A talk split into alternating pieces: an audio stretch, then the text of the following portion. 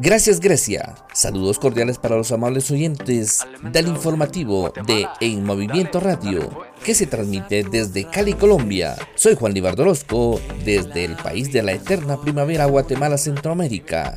Esto es lo más destacado del acontecer noticioso los magistrados de la Corte Suprema de Justicia revalidaron su continuidad al no haber sido electos hasta el momento sus respectivos sucesores. Al no haber tomado posesión de sus cargos, los nuevos integrantes de la Corte Suprema de Justicia se llevó a cabo en la presente fecha la sesión extraordinaria del Pleno de Magistrados, mediante la cual se revalidó la continuidad en el ejercicio de sus funciones, dice un comunicado publicado en las primeras horas de este martes.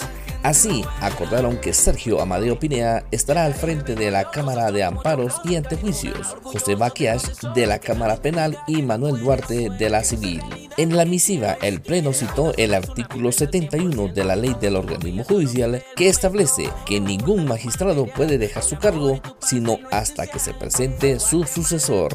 Actualmente el país atraviesa por un conflicto político, ya que los diputados no han elegido a los magistrados sucesores de las Cortes. De fondo escuchábamos música de Ale Mendoza y compañía con su tema musical Levanta tu bandera.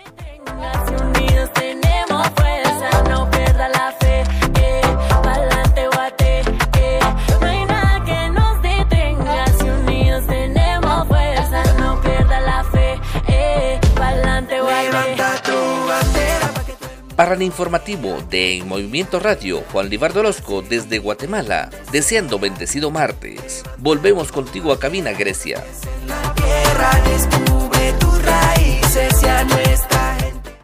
Saludos cordiales desde Ciudad de Guatemala. Soy Juan Orozco y esta es la noticia del momento. Para Mesa de Noticias de Radio Estilo 98.7 FM de Formosa, Argentina.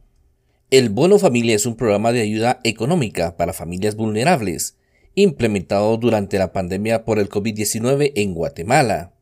El Ministerio de Desarrollo Social, MIDES, anunció que ya preparan el traslado del tercer pago a partir del 15 de octubre, pero hay quienes denuncian que aún no han recibido el primero ni el segundo pago.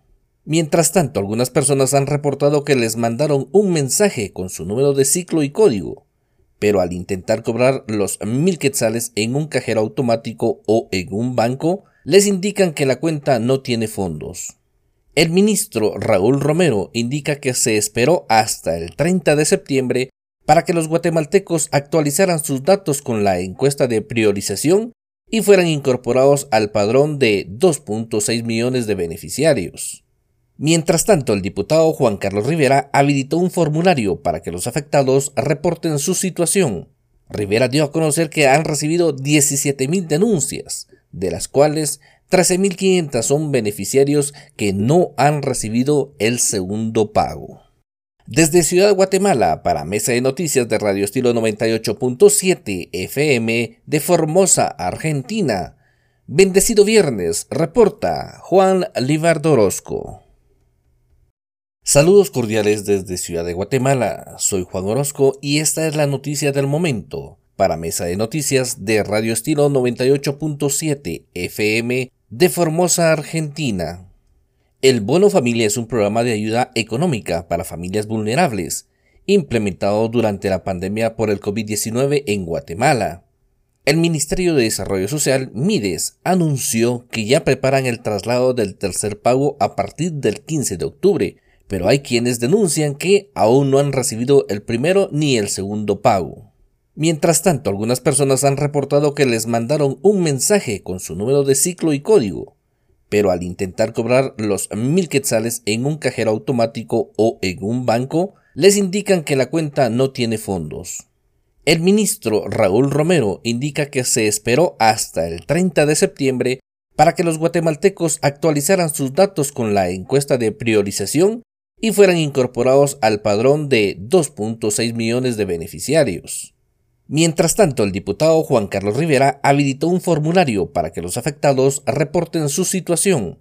Rivera dio a conocer que han recibido 17.000 denuncias, de las cuales 13.500 son beneficiarios que no han recibido el segundo pago.